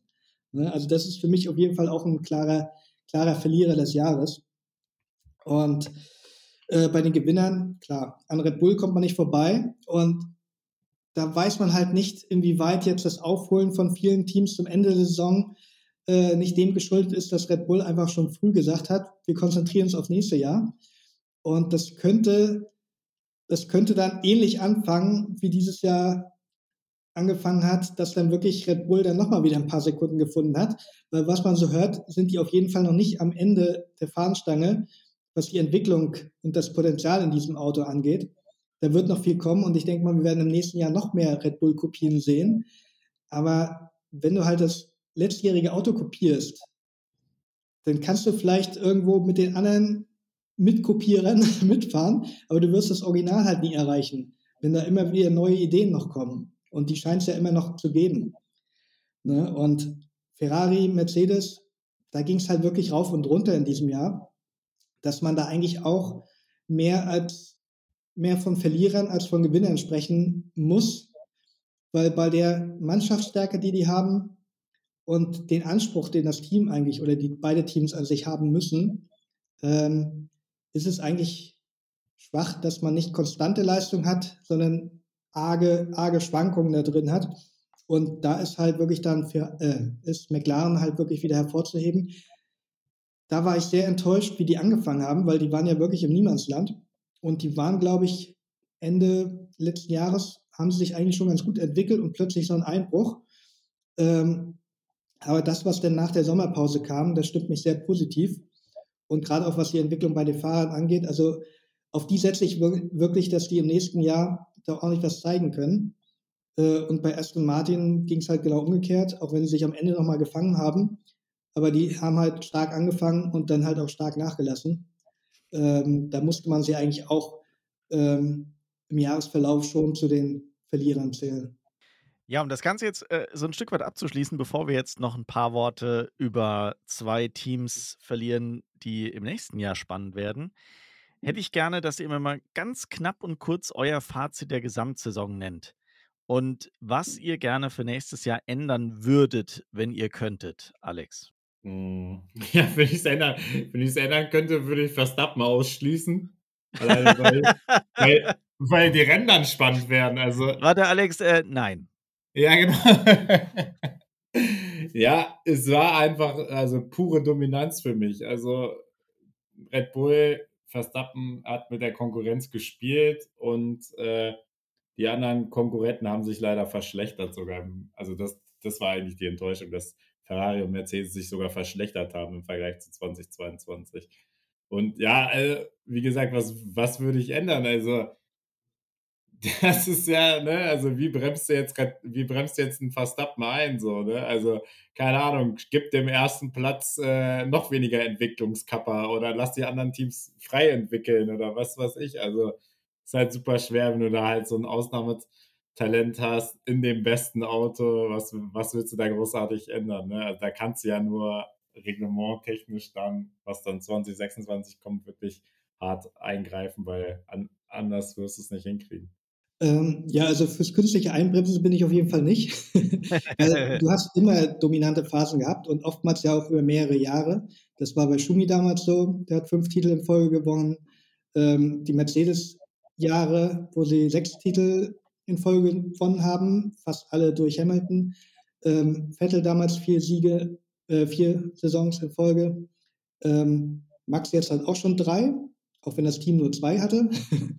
Aber, ähm, das ist halt 'ne dominante Phase und ich denke, ich hoffe es nicht, aber es könnte durchaus sein, dass es wirklich bis, äh, zur Reglementänderung auch noch so bleiben könnte, weil man weiß halt nicht ähm, also im Qualifying war's schon sehr spannend dieses Jahr, was da teilweise also die Abstände waren wirklich so knapp. Da hat man wirklich teilweise die Top 15 Fahrer innerhalb einer Sekunde gehabt. Und da ist dann wirklich entscheidend, äh, wie bringst du deine Runde zustande, ob du dann halt bis in Q3 kommst oder halt schon in Q1 womöglich ausscheidest. Ähm, wenn du früher irgendwie mal 3 Zehntel hast liegen lassen, dann hat das vielleicht 2, 3 Plätze ausgemacht. Äh, heute sind's dann eher 5, 6, 7 Plätze und, äh, das kann dann schon, äh, dein ganzes Qualifying, äh, kaputt machen. Und da sind wirklich die Abstände richtig schön eng und da können ja auch Teams wie Williams oder auch mal mal Form zeigen und wirklich bis ins Q3 kommen, auch wenn die dann meistens wieder zurückgereicht werden im Rennen. Und im Rennen in der Pace, da sind die Abstände doch noch schon 'n bisschen, äh, größer, wobei auch diese Dominanz, die wir eigentlich teilweise im letzten Jahr schon hatten von Max, dass er dann, äh, 'ne 1/2 Minute oder mehr, äh, in Führung liegend ins Ziel kommt. So stark hatten wir's in den meisten Rennen jetzt dieses Jahr nicht mehr. Und, ähm, ich bin sowieso eigentlich 'n Fan von den aktuellen Autos, weil, ähm, seitdem wir den Ground-Effekt haben, ist das, äh, mit dem Hinterherfahren und dem Überholen doch deutlich besser geworden, als wir es davor noch hatten. Von daher finde ich die aktuelle Generation eigentlich schon gut. Äh, ist fast 'n bisschen schade, dass wir sie nur insgesamt 5 Jahre haben werden. Ähm, aber mal sehen, was danach kommt. Aber wie gesagt, wenn man Verstappen so 'n bisschen ausklammert und dann hatten wir echt 'ne spannende Saison durchaus. Und, ähm, dass man ihn jetzt künstlich einbremst, finde ich, wäre der absolut falsche Weg, weil das hast du in anderen Sportarten auch nicht, ne? Also, wenn du irgendwie 'n erfolgreichen Tennisspieler hast, der wird gefeiert, dass er noch einen Grand Slam nach dem anderen gewonnen hat. Ähm, oder gut, Fußball gucke ich jetzt nicht, da hast du eher dann dieses Phänomen, okay, Bayern, die will ja auch keiner immer vorne gewinnen sehen, ne? Oder wer da sonst noch so vorne in den Champions League, wie sie alle heißen. Ähm, aber du hast es in jeder Sportart und komischerweise, äh, beim Motorsport wird dann irgendwie über künstliche Einbremsung, äh, nachgedacht, ne? Also, wenn so was wie 'ne Balance of Performance in der Formel 1 kommt, also das wäre das Ende für die Formel 1, dass du irgendwie, weil du gewonnen hast, Zusatzgewicht ins Auto bekommst, ähm, das darf nicht kommen. Äh, genauso Schwachsinn wie diese Reverse-Grid-Diskussion, aber vielleicht kommen wir noch drauf, was da jetzt über den Sprint nächstes Jahr diskutiert wird. Also, das sind so absolute No-Gos. die in der Formel 1 nicht kommen dürfen. Und klar, es ist nicht schön, wenn ein Fahrer dominiert. Und ich glaube, gerade weil wir so viele Rennen haben, wirkt es noch erdrückender, als wenn es jetzt weniger Rennen sind. Aber so war es schon immer und so wird es wahrscheinlich auch im neuen Reglement. Wird es dann auch wieder einen geben, der seine Hausaufgaben einfach besser gemacht hat als die anderen. Ne? Also solche Saisons wie, ich glaube 2008 oder so, wo dann in den ersten acht Rennen oder sechs Rennen sich verschiedene, also ich glaube in den ersten sechs Rennen war es von jedem, jeder Sieg war von einem anderen Fahrer und einem Team und selbst die letzten äh, ersten zehn Rennen waren, glaube ich, auch noch sehr durch, durchmischt. Also sowas werden wir wahrscheinlich nicht mehr bekommen. Aber wie gesagt, wenn man den Max ausklammert, dahinter war es schon sehr abwechslungsreich. Ich ja. wollte gerade sagen, jetzt kommt Sascha und äh, äh, hat, ja. also du kannst ein Fazit machen, weil ändern wird du eh nichts, das weiß ich jetzt schon. Nee. also doch, doch, doch, doch. Ja, ja, doch.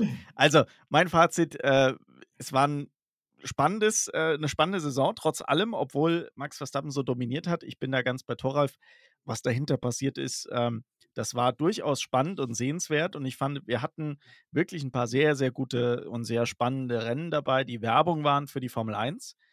Und von daher äh, muss ich sagen, insgesamt so unterm Strich, natürlich auch aufgrund der Konstrukteursweltmeisterschaft und der Fahrerweltmeisterschaft 1-2, ähm, ein super positives Fazit. Was ich ändern würde, äh, das ganze Thema Sprint und die Anzahl der Rennen. Also mir war es zu viel. Und das Thema Sprint muss man, das muss man irgendwie nochmal neu denken. Also man muss sich, glaube ich, ganz genau überlegen, bei welchen Rennen äh, macht ein Sprint denn überhaupt Sinn?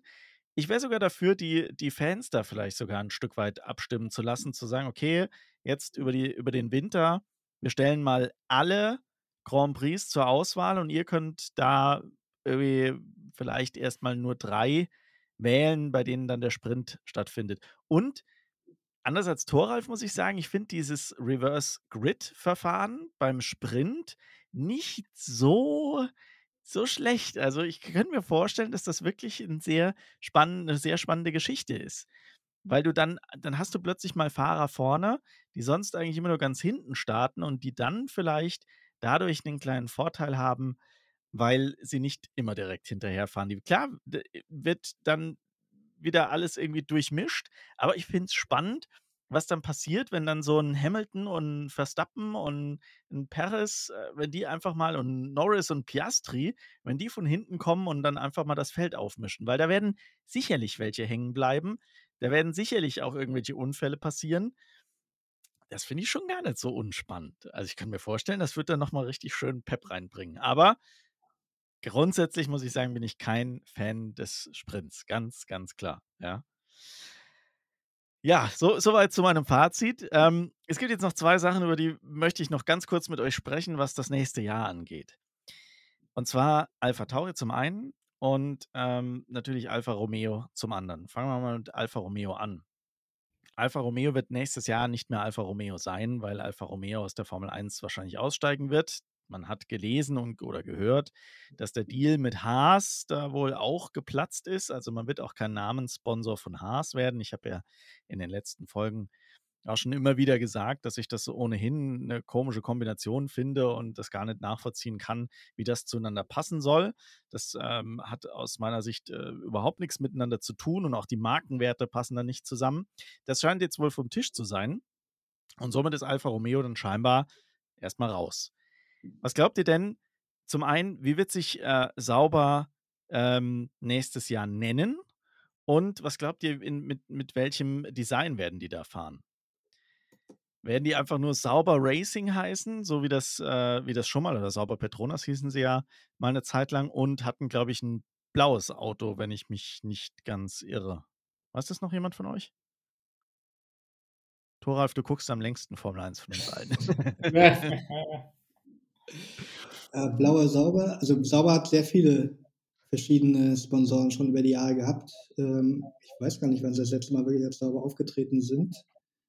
Aber war da Blau die Hauptfarbe? Ja, also ich bin mir, ich bin mir, nicht so sicher. Das ist halt wirklich ein Team, was leider schon seit vielen Jahren so ein bisschen unterm Radar läuft, ne?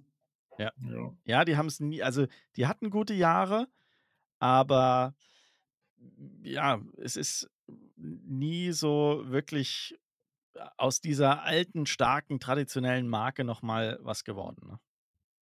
Also, ich gehe ich gehe mal davon aus, sie werden jetzt zum Namen sie werden sauber und dann werden sie irgend 'n Sponsor finden wahrscheinlich noch, weil das ist halt immer zu lukrativ eigentlich, ne, wenn man diesen im Teamnamen sozusagen als Sponsor verankert ist. Also, wer auch immer das dann wird, aber das wird dann irgendwie Kombination sauber plus plus Sponsor sein, äh, kann ich mir ja nicht anders vorstellen, weil das bringt ja auch immer das das Geld rein und ja, also, erwarten tue ich von denen nichts. Also, in 24 ist es meiner Meinung nach noch zu früh, was zu erwarten und es ist halt dann wirklich die Frage, wann Audi da halt, ähm, wirklich dann entsprechend den Einfluss steigert. Also, wir wissen ja von den Anteilen her wird's ja immer von Jahr zu Jahr mehr.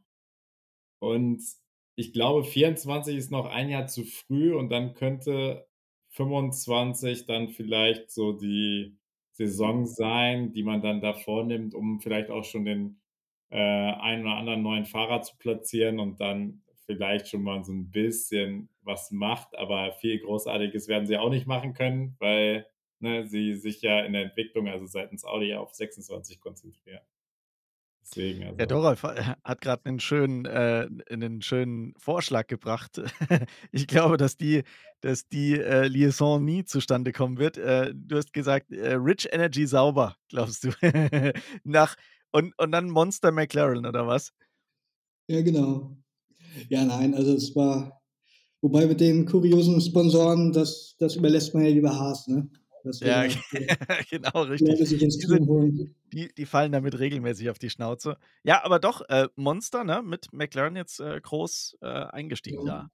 Also, äh, Weil mit Lewis will man, glaube ich, trotzdem weitermachen. Energy, äh, Drink Konkurrent im Formel-1-Umfeld. Ich kann das nicht unterstützen, Leute. The one and only Red Bull. Ja. Ja. Ne, äh, Thoralf, ähm, was glaubst du, wird's äh, wird's sauber Racing heißen oder so irgendwie in der in der Richtung? Also, back to the roots? Ähm, ich meine, sie haben ja jetzt noch, äh, 'n paar paar Wochen Zeit, um um Sponsoring zu finden. Ich glaube, so Ähm, lange ist es wie nimmer. Ich man hört, glaube will Audi auf jeden Fall ja noch nicht genannt werden, Ja. ne? Also, die müssten ich ja ab nächsten Jahr dann weitere 25% kaufen, aber die wollen halt noch nicht nach nach außen treten, bevor dann nicht das wirkliches äh, ein wirklicher Audi ist. Von daher haben die 2 Jahre, die sie noch überbrücken können oder müssen. Ähm, dass man jetzt auf den Namen Sauber geht, wird wahrscheinlich, wenn dann nur 'ne Notlösung sein, weil man wird wahrscheinlich schon versuchen, irgend 'n großen Sponsor zu finden, der einfach noch 'n bisschen Geld einbringt, ähm, und der aber von sich auch aus weiß, äh, das ist jetzt halt nur für 2 Jahre. Danach wird's einfach Audi sein. Ähm, da wird man abwarten, was die da noch finden. Äh, ich denke, der Name Sauber wird dann eher die Notlösung sein, ne? Und, ähm, letztendlich ist es ja eh nur 'n Name. Also, es wird der Sponsor, der da jetzt kommen wird oder der Name, der da jetzt nachher in der in der Eintragungsliste stehen wird, ähm, ist halt auch nur 'n Name, ne? Also, das wird jetzt nichts an dem Team, an der Leistung, was sie jetzt die nächsten 2 Jahre bringen werden wird das nichts ändern, wen sie da jetzt ans äh, für 'n Aufkleber aufs Auto machen, ne? Also Ja. Das stimmt natürlich, ne? Aber ich habe gelesen, dass, äh, sie auf jeden Fall an 'nem komplett neuen Konzept arbeiten fürs Auto und, äh, das Auto soll wohl auch interessant aussehen. So hat Valtteri Bottas zumindest gesagt. Also, wenn Valtteri Bottas sagt, dass was interessant aussieht, dann muss es schon echt, äh, irgendwie abgespaced aussehen, glaube ich, ja. Und, ähm Fukuhila? Ja, vielleicht, genau. So so so 'n Fuchsschwanz an so 'ner Antenne dran, so, das wäre geil, so am am Außenspiegel. Das wäre witzig. Ne, und ansonsten, ja, ich glaube, ähm ja, ich glaube, es wird es wird irgendwie sauber Racing heißen oder so, also irgendwas ganz Simples, was man jetzt, äh, nicht groß erklären muss und was dann auch, äh, relativ, äh, basic ist. Ich bin mal gespannt. Ich habe äh, gelesen, ich weiß nicht, ob es stimmt. Ähm, ich habe gelesen, nächste Woche irgendwie müssen die, die äh, Teams äh, sich, sich quasi melden bei der FIA, ähm, dass sie nächstes Jahr mitmachen wollen. Und dann muss der Name wohl auch schon feststehen. Also werden wir wahrscheinlich relativ schnell wissen, äh, wie sie sich nennen werden. Und beim Design vom Auto bin ich echt mal gespannt. Da kann man sich ja mal was trauen, weil für besonders lange wird es ja halt einfach nicht sein. Ne? Ja. Und Aber, Name, Sascha, ja, ja. du hast ja noch das zweite Team angesprochen Genau. und äh, die heißen doch jetzt ab, wenn ich jetzt mich nicht täusche, die heißen doch jetzt ab 2024 Racing Bulls, wenn's, wenn Man- das jetzt fix ist, ich weiß es noch nicht. Man Da weiß es nicht, fix, fix Ja. ist es noch nicht, aber es Ja. deutet vieles darauf hin, Ja. dass es Racing Bulls ist, weil man irgendwie, ich glaube, Anfang diesen Jahres hat man sich die Markenrechte dafür eintragen lassen. Und das macht man bei Red Bull ja nicht einfach mal so, sondern Mhm. das äh, ist sehr wahrscheinlich dann für Alpha Tauri. Und es soll noch mehr Kooperation mit Red Bull stattfinden. Das heißt, viele, also im, im Rahmen des Erlaubten, viele Teile von Red Bull sollen, sollen dann äh, auch an Alpha Tauri gehen. Und ich weiß gar nicht, äh, äh, da müsst ihr mir helfen, ähm, wenn ihr das genauer wisst. Motorentechnisch soll es, glaube ich, auch eine Änderung geben. Ne? Also da sollen wohl auch die äh, Honda-Aggregate im Alpha Tauri laufen. Ich glaube, jetzt momentan ist es noch, äh, was ist es jetzt aktuell? Ist es Ferrari, Alex? Nein, nein, nein. Nee? nein. Red Bull Powertrains. Red Bull, Sind es Red Bull genau. Powertrains schon? Ja. Ja, okay, dann wird es. Ferrari ist es schon lange nicht mehr, ist schon länger her. Ja, stimmt. Das war noch zu Zeiten von Toro Rosso. Das genau, war da waren sie noch gut, Teamname. da waren sie noch erfolgreich. Also am Motor lag es nicht. Also, wenn sie sich wirklich Racing Bulls nennen, ich habe es ja schon gesagt, ich finde das etwas einfallslos. Also, da hätte man sich schon irgendwie was, was Fetzigeres überlegen können. Das ist wohl sehr, sehr naheliegend und langweilig, finde ich. Ja, vor allen Dingen hast du dann, dann hast du ja auch, also dann hast du Red Bull, RB, Racing Bulls, RB, dann hast du die gleiche Diskussion wie im Fußball mit äh, Red Bull, Salzburg, Rasenballsport, Leipzig und so weiter. Also es ist halt irgendwie nicht so, nicht so sexy Ja. werden. So, ne? Ja, mein Gott. Also ich bin mal gespannt. Ähm, es ist auf jeden Fall marketingtechnisch für sie wahrscheinlich besser, ne? Weil mit Alpha Tauri, da hat man ja wohl einen richtigen Rohrkrepierer kreiert. Ich weiß gar nicht, ob die Leute da draußen äh, wirklich so wissen, dass das eigentlich äh, eine Klamottenmarke ist. Also, keine Die Ahnung. machen, auch, die machen auch ganz coole Klamotten, sind nur ein bisschen teuer natürlich, aber Ja, an Aber sich, kannst jetzt also günstig kaufen. Das ist Ausverkauf. Ja. Muss nochmal shoppen, Weihnachtsshopping. ja. Doro, we- glaubst du, Racing Bulls, geiler Name oder?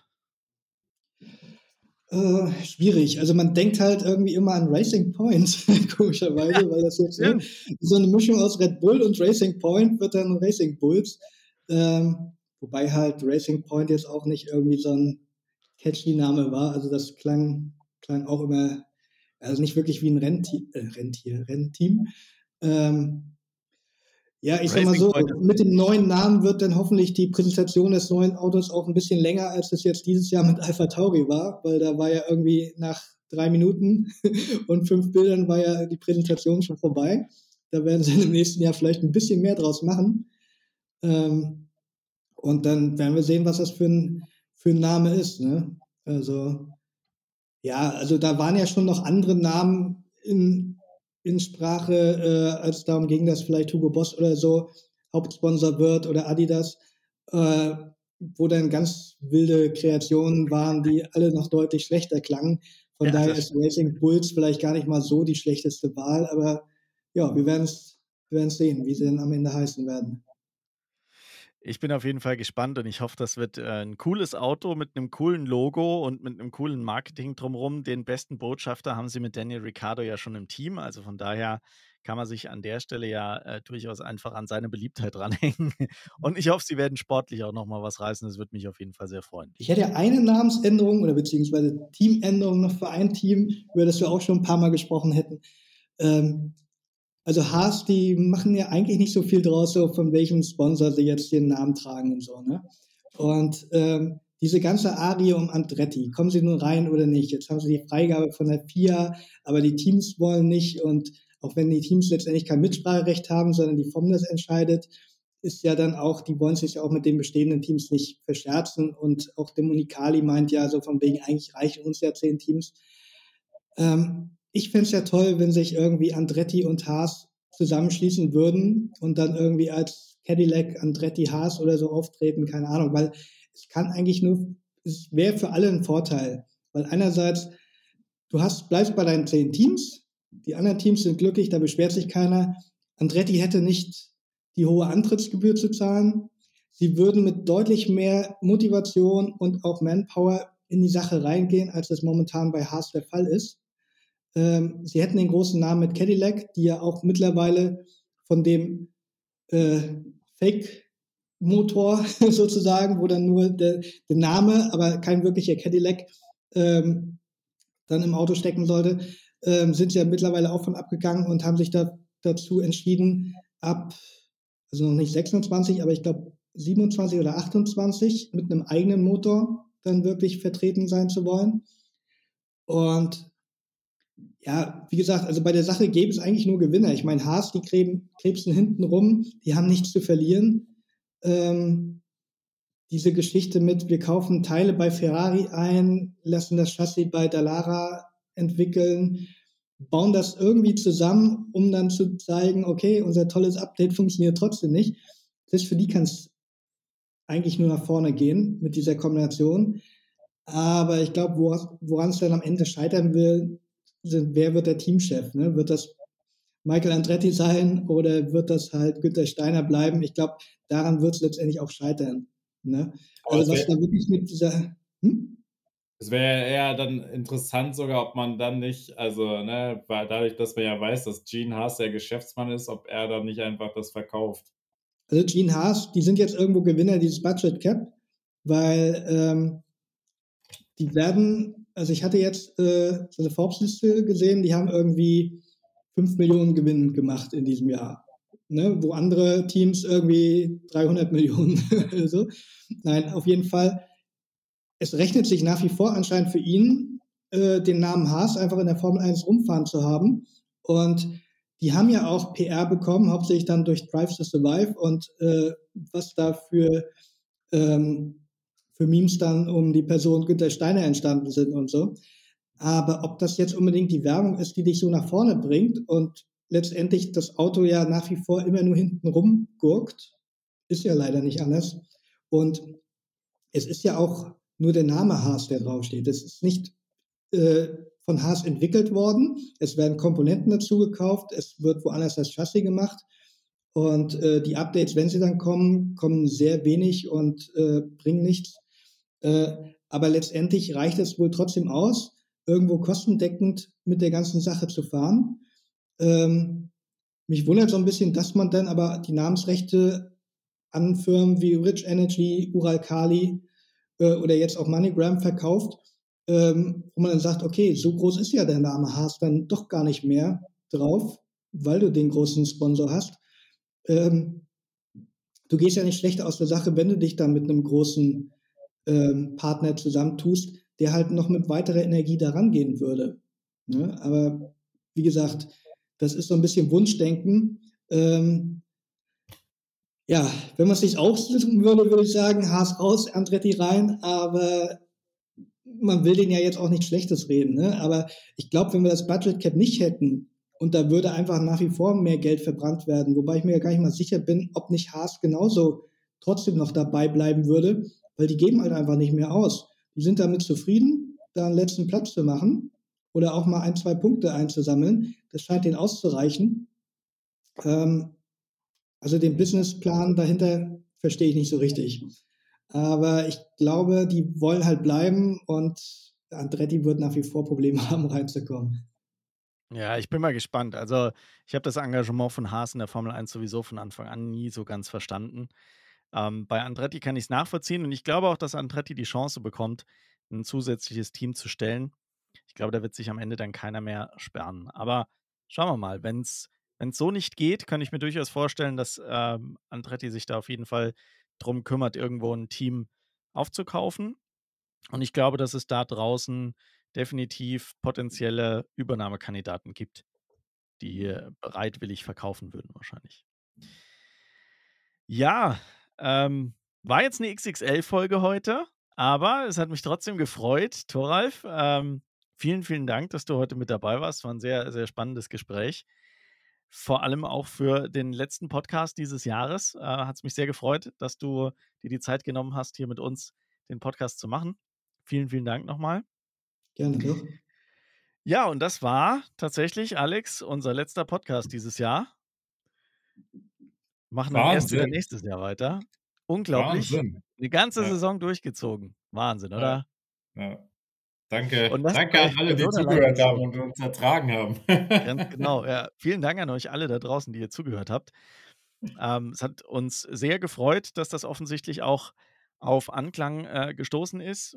Ich habe mir die Zahlen mal angeschaut, die sind gar nicht so schlecht. Also ich habe ja irgendwie gedacht, naja, wenn wir mal drei, vier Zuhörer generieren können, dann äh, ist das schon ganz gut. Aber wenn man jetzt konstant äh, durch die Bank deutlich höhere Zahlen erreicht, das finde ich gar nicht so schlecht dafür, dass wir überhaupt gar keine Werbung und gar nichts gemacht haben. Lief alles über Mundpropaganda. Schauen wir mal, ob wir das nächstes Jahr noch ein bisschen steigern können. Und äh, ja, dann noch eine längere Saison äh, vor uns haben. Aber ähm, vielen Dank, Alex. Es hat äh, mir auch mit dir sehr viel Spaß gemacht dieses Jahr. Und äh, ich freue mich schon auf nächstes Jahr.